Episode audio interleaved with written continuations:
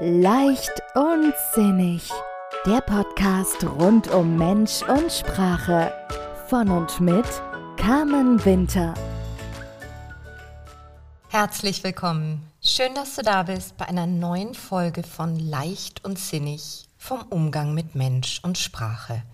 Mein Name ist Carmen Winter, ich bin Coach, Paartherapeutin und Heilpraktikerin für Psychotherapie im Herzen von München. Mein Thema heute ist die Kommunikation. Bei mir im Coaching begegnen mir immer wieder Paare, die ganz verzweifelt sind teilweise, weil sie nicht verstehen, weshalb sie sich nicht verstehen im Sinne von, ja, sie kann mich einfach nicht verstehen. Sie versteht immer alles falsch. Oder auch gern dieses, ja, egal was ich sage, da wird aus einer Mücke ein Elefant gemacht und mir das Wort im Mund rumgedreht. Das sind so diese klassischen Kommunikationsthemen zwischen Paaren, die ich hier erlebe. Und da ist so die Frage, woher kommt das? Weshalb passiert es immer wieder, dass die Botschaft, die abgesandt wird, ganz anders ankommt?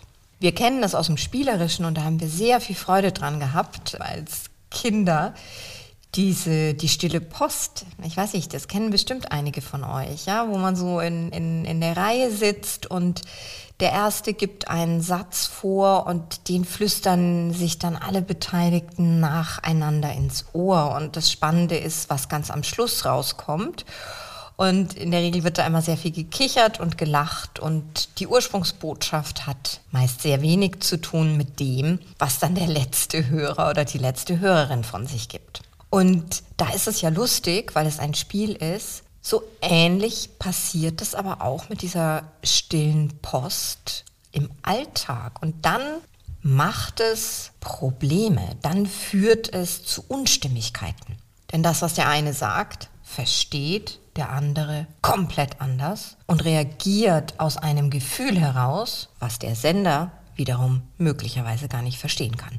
Und schon haben wir hier einen Kreislauf, aus dem sich schnell je nach Beziehungslage eine Streitspirale entwickeln kann. Und wenn wir in die Kommunikationspsychologie schauen, dann wird schon immer wieder deutlich, dass die Nachricht, die wir so von uns geben oder die Botschaft, die wir jemandem schicken und senden, viel mehr ist als nur eine Übermittlung eines Inhalts, eines Sachverhalts. Da schwingen ganz, ganz viele andere Faktoren mit. Wenn wir etwas mitteilen und kommunizieren, dann geben wir auch immer etwas über uns selber preis, wie es uns geht. Wir geben immer etwas über die Beziehungsebene preis. In welcher Beziehung stehen wir zu der anderen Person? Begegnen wir der auf Augenhöhe oder eher von oben herab? oder aus einem bewundernden Aspekt und welcher Appell, welche Aufforderung versteckt sich explizit oder implizit in dieser Nachricht. Und die Beziehung, die entscheidet im Endeffekt häufig darüber, wie diese Botschaft dann dekodiert wird. Denn darum geht es ja. ja? Wir schicken ein Päckchen los, da haben wir alle unsere Informationen reingepackt und dann kommt das beim Empfänger an und der macht dieses Päckchen auf und liest und hört die Nachricht, aber aus seiner Perspektive. Und da geht es wirklich darum, zum einen, in welcher Beziehung stehen die beiden Kommunizierenden zueinander und welche Beziehung hat jeder zu sich selbst. Das ist jetzt alles sehr theoretisch gewesen. Jetzt mal ein paar praktische Beispiele ein Paar zu Hause. Er sucht seinen Lieblingsfüller und fragt seine Frau, du, weißt du, wo mein Füller ist? So.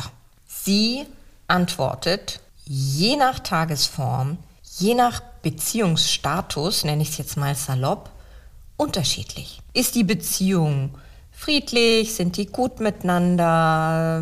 Sind die sehr transparent und offen miteinander und führen wirklich eine harmonische Beziehung in dem Moment? dann wird die Antwort wahrscheinlich eine neutrale sein im Sinn von, nee, du, das weiß ich nicht. Oder eine humorvolle, so nach dem Motto, hm, ich schau mal in meiner Glaskugel, vielleicht kann ich sehen, wo sie ist. Wenn allerdings in dieser Beziehung irgendwelche Themen unterwegs sind, vielleicht auch so ganz im, im, im Hintergrund brodeln, so unausgesprochene Unstimmigkeiten und so, wenn die Frau sich überfordert fühlt oder was auch immer, dann kann es sein, dass sie in dem Moment antwortet, so nach dem Motto, es ist wieder typisch. Du findest deinen Stift nicht. Ich bin natürlich wieder verantwortlich. Klar, immer habe ich die Sachen weggeräumt. Ja, aber ich muss ja auch aufräumen. Ich bin die Einzige. Nie räumst du auf. Ich muss immer alles alleine machen.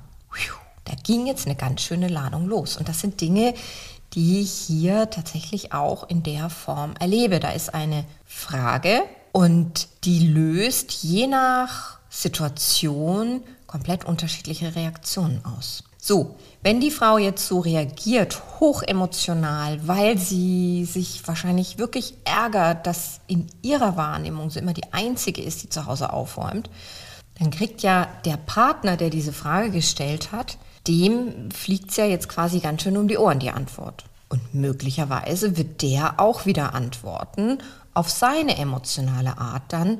Also jetzt reicht es mir aber langsam. Immer bist du so hysterisch, am besten noch gern hinten nachgeschoben, kriegst du deine Tage oder was.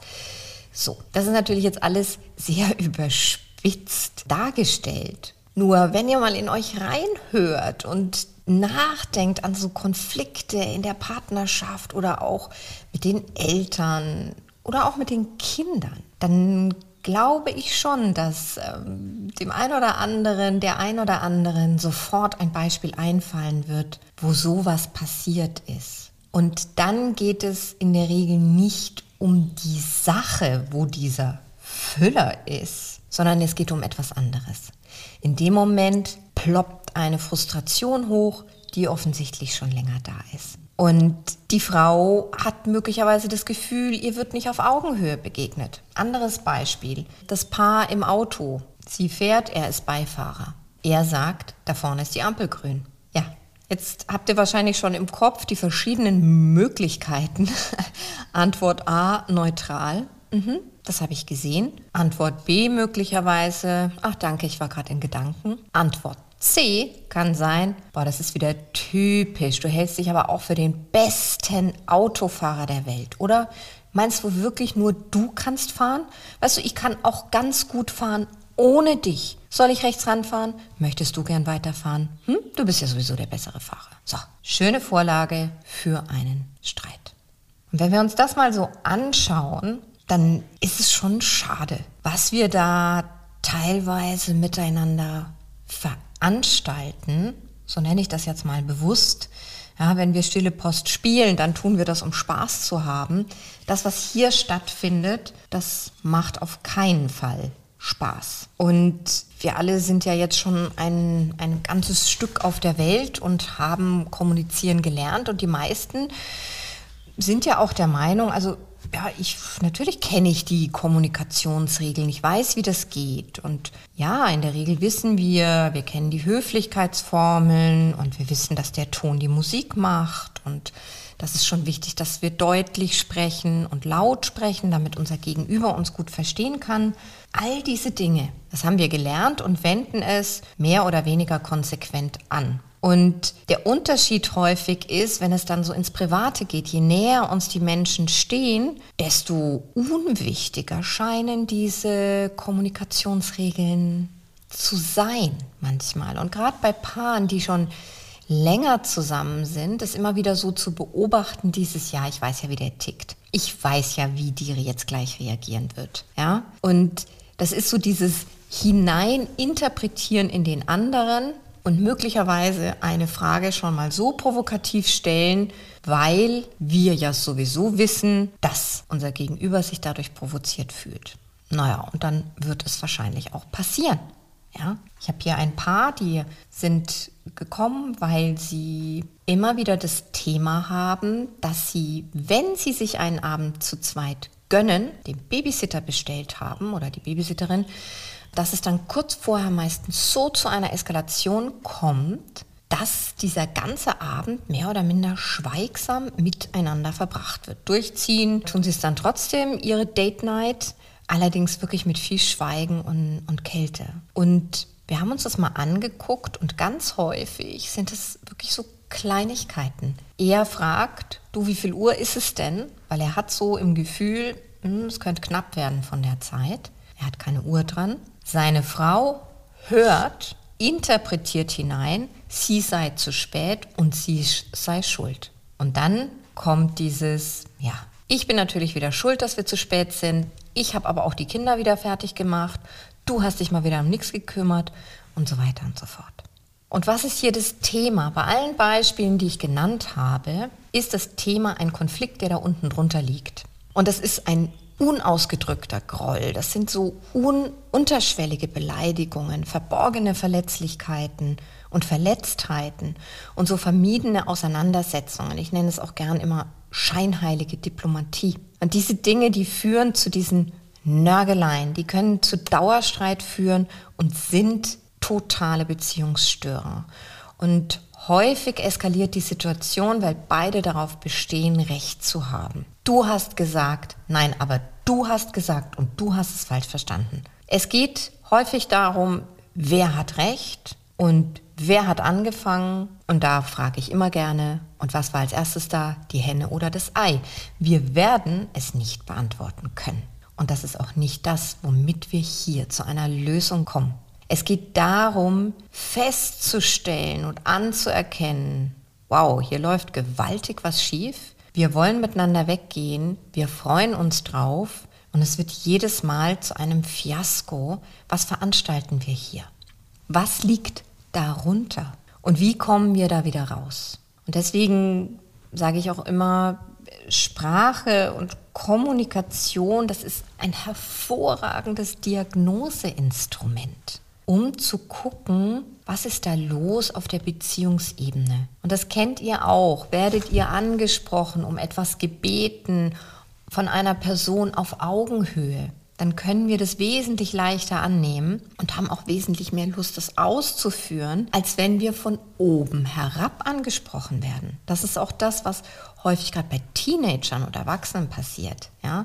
Die Mutter sagt, du zieh dir eine Jacke an, es ist kalt da draußen und die Tochter reagiert nicht auf die Temperaturen, wenn es da draußen auch wirklich nur 12 Grad hat, denn sie würde zugeben, dass es wirklich kalt ist und sie eine Jacke braucht. Sie reagiert auf die Bevormundung, die sie wahrnimmt durch ihre Mutter und geht deswegen in Konfrontation, das braucht es im Teenageralter und geht natürlich dagegen. 12 Grad ist überhaupt nicht kalt. So, und dann fangen die beiden an zu streiten, ab wann es kalt ist. Dabei geht es um etwas ganz anderes.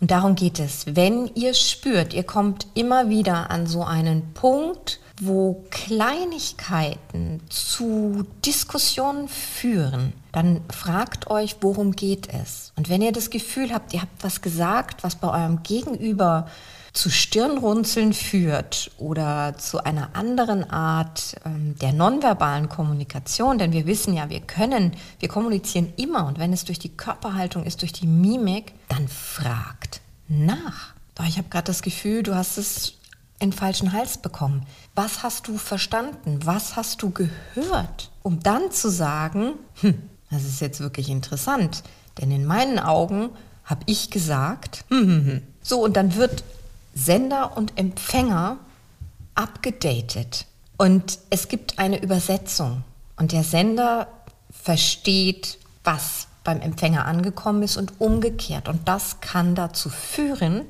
dass beide sich wieder verstehen. Und aus diesem, sie versteht mich nicht oder er will mich einfach nicht verstehen, kann ein, ah, ich verstehe werden.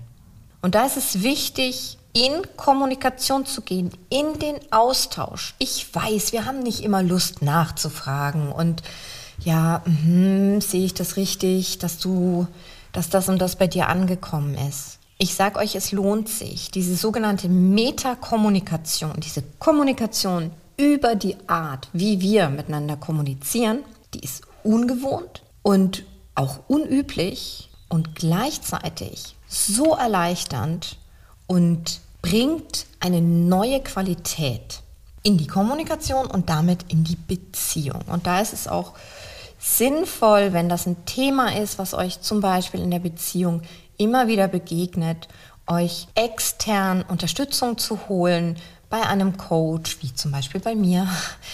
Und dann geht es darum zu gucken, wie kommuniziert ihr, was versteht der eine, was löst es bei ihm aus. Und dadurch werden Dynamiken klar und das Thema unten drunter kann aufgelöst werden und somit auch die Kommunikation befriedet werden. Ja, ich hoffe, wie immer, ich konnte einen Impuls setzen für euch und beobachtet euch doch mal. Mit Leichtigkeit, mit Gelassenheit tretet einen Schritt zurück, wenn ihr merkt, hm, irgendwie passiert da gerade was, was in der Form nicht geplant war.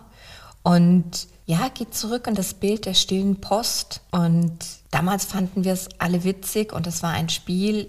Jetzt ist es Kommunikation im Alltag. Gleichzeitig, wer mich kennt, weiß, ich versuche immer die Dinge aus einer gewissen Form der Leichtigkeit, so leicht wie es eben gerade immer möglich ist, anzugehen.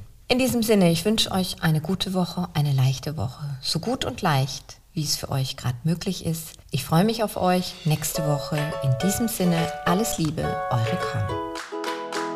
Weitere Inspirationen und Tipps für mehr Leichtigkeit in deinem Leben findest du auf Facebook, Instagram oder auf www.carmen-winter-coaching.de. Vereinbare am besten gleich einen Termin für ein unverbindliches Kennenlerngespräch. Die Links findest du auch in den Show Notes.